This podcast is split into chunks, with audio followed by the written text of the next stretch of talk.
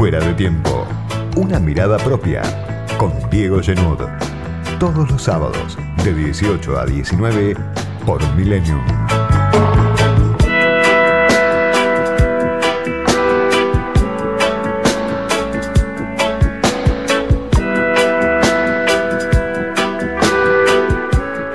Hace tres años, más o menos, escribí una nota después del triunfo legislativo de Cambiemos que se titulaba El ajuste más plebiscitado de la historia.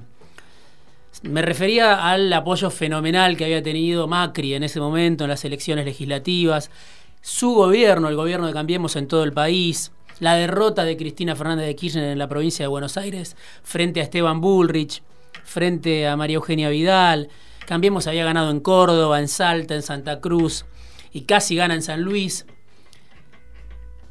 Se había demostrado como un artefacto eficaz para arrasar con todo tipo de peronismo.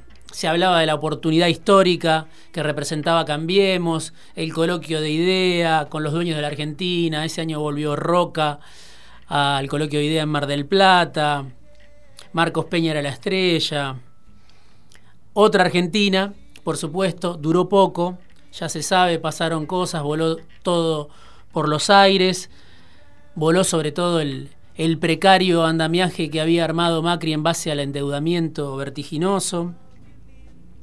Y después de eso, de esa crisis que arranca el gobierno de Cambiemos a partir de abril de 2018, cuando ya Macri se, se demostraba inservible para el objetivo que le habían encomendado, los factores de poder que lo habían apoyado, Guillermo Calvo, un economista ortodoxo que predijo el efecto tequila y que, bueno, es muy escuchado no solo en Argentina, le dio una declaración al diario El Mercurio de Chile. Dijo, de repente Cristina es lo mejor que le puede pasar al país, curiosamente, porque va a aplicar el ajuste con apoyo popular, culpando al gobierno previo. Cristina puede mirar para atrás y decir, miren el lío que nos dejó este hombre.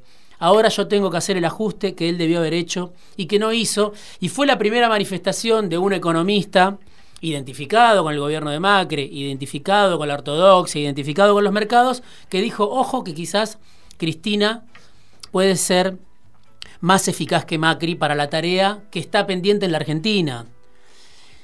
Y me acordaba de todo esto porque nunca, como en las últimas dos o tres semanas, esta definición de Guillermo Calvo del peronismo haciendo un ajuste con apoyo popular tuvo tanta vigencia. Por lo menos parece ser que el Frente de Todos, que el gobierno, que Alberto Fernández, que Cristina Fernández, que Martín Guzmán van en ese sendero.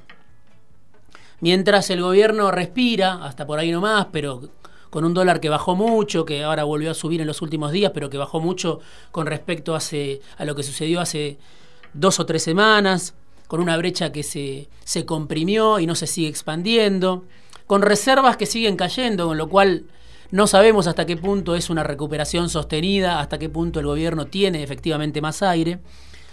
Pero en ese contexto de un gobierno que por lo menos ya no está a la defensiva más plena, no está escupiendo sangre como parecía hace dos o tres semanas, se ve el camino de un gobierno.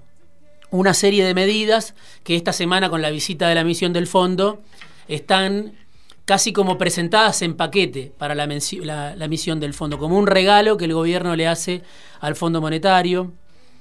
Por un lado, con lo que se empieza a negociar, lo que se quiere negociar, de lo que se habla, el programa de facilidades extendidas. Un programa que va a representar para Argentina 49 mil millones de dólares, va a haber una diferencia para el gobierno, un desembolso de 5 mil millones de dólares, y con el resto el gobierno va a ir pagando la deuda, va a tomar deuda para pagar deuda.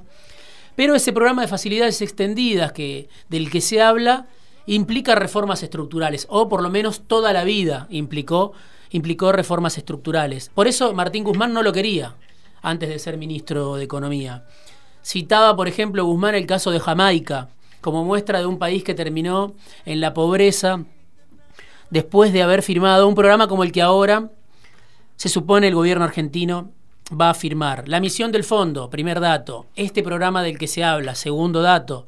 Tercer dato, algo que quizá queda reducido al mercado, pero un bono en dólares que sacó el gobierno esta semana para dos fondos de inversión que habían venido con Toto Caputo, Pinco y Templeton, que como se dice en el lenguaje del mercado, habían quedado atrapados. En realidad habían timbiado fuerte, habían perdido y presionaban eh, ampliando la brecha, presionaban sobre el contado con liqui, aumentaba el dólar a través de estos fondos de inversión. ¿Cómo lo resolvió Guzmán? Con un bono en dólares algo que tampoco estaba en el manual original de Guzmán. Se aumenta la deuda en dólares producto de la debilidad para evitar la inestabilidad permanente. Se opta por un mal menor, podría decir Guzmán. Se aprueba también otro dato, cuarto dato, el presupuesto que se aprueba, más allá de, alguna formalidad, pero que el gobierno tiene los votos y lo aprueba en el Senado, un presupuesto que contempla el ajuste en el año electoral. Rareza para todo tipo de populismo, ¿no? Eh, un gobierno que dice en el presupuesto voy a ajustar y que según dicen los empresarios de AEA, e Guzmán les dijo el ajuste va a ser mayor de lo que dice el presupuesto.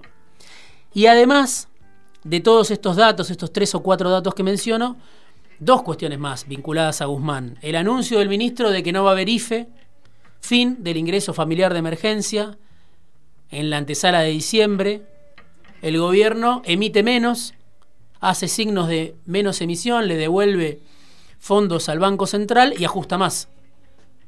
Porque sigue la economía muy condicionada y si no hay ajuste, hay emisión y si no hay emisión hay deuda, pero no hay una salida virtuosa, al parecer. No va a haber más IFE, según dijo Guzmán. Y además el envío del proyecto de reforma jubilatoria, reforma estructural, de las que pide el Fondo Monetario Internacional, una reforma jubilatoria que ajusta sobre los jubilados, con una nueva fórmula que es salarios y recaudación. Hay que ver si los salarios y la recaudación van a crecer por encima de la inflación. Difícil. Y además algo que mencionaba Ismael Guzmán, uno de los periodistas, Ismael Bermúdez, perdón, uno de los, de los periodistas que más sabe de, economía y de cuestiones previsionales que escribe en Clarín, Dice, la propuesta oficial de movilidad se basa en la fórmula que rigió entre 2009 y 2017, pero tiene un cambio no menor. Para calcular la variación de los salarios se, tomará exclusivamente el RIPTE, que es un índice salarial, remuneración imponible de trabajadores estatales, y no el RIPTE o el índice de salarios del INDEC, la, que resulte, la variable que resulte mayor. Eso era lo que estaba en la fórmula original. Bueno, ahora solamente se va a tomar el RIPTE y si los salarios del INDEC dan una variación mayor, el aumento no va a ser acorde. O sea que no es el cálculo que más beneficia a los asalariados, el que se va a tomar para las jubilaciones. Por eso, aunque el gobierno le recueste reconocerlo, se va a un ajuste sobre jubilaciones, jubilaciones que vienen de perder, por supuesto, mucho durante los años de Macri. Este era el año que tenían que recuperar y el gobierno dio de baja la fórmula de Macri, que probablemente haya sido una fórmula inviable, pero en algo se parecen el macrismo y el Frente de Todos en este fin de año donde dicen hay que armar una reforma jubilatoria que reduce los ingresos de un sector de los más vulnerables de la sociedad. ¿Van a subir los salarios y la recaudación por arriba de la inflación, como dice el gobierno? Difícil, todo indica que no, con salarios además que son los más bajos de la región, hoy en dólares, según lo dijo la semana pasada en este programa Marina Dalpolleto, la, la directora de la consultora EcoGo. ¿Qué se escucha todo el tiempo, las 24 horas? El sistema previsional es infinanciable.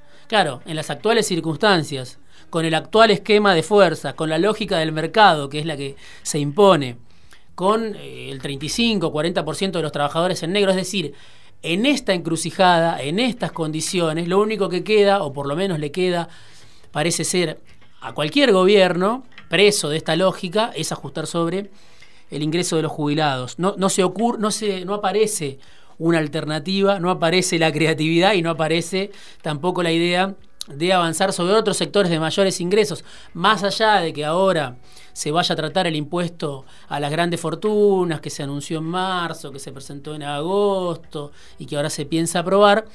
La reforma estructural es sobre los jubilados, es sobre los ingresos de los jubilados, no es sobre los ingresos de las grandes fortunas porque en todo caso van a pagar por única vez los magnates de la Argentina, alrededor de 10.000 personas. Es decir, algo es circunstancial, lo que pagan después de un año de anuncios las grandes fortunas, y algo es estructural, el ajuste sobre los jubilados. Por eso digo, el ajuste que, no es un proyecto nada más, sino que es una realidad que la sociedad argentina viene viviendo, sobre todo los sectores más desprotegidos, desde hace tres años, dos años de Macri y un año de pandemia. También este año hubo ajuste y ahora, hacia adelante, pareciera ser que se consolida. Salvo que venga el rebote de la economía que está anunciando Matías Culfas, salvo que el precio de la soja no salve a todos, que salgan los dólares del colchón de manera virtuosa de un día para el otro, pero venimos tres años de ajuste el, sueldo promedio de los casi 6 millones de trabajadores del sector privado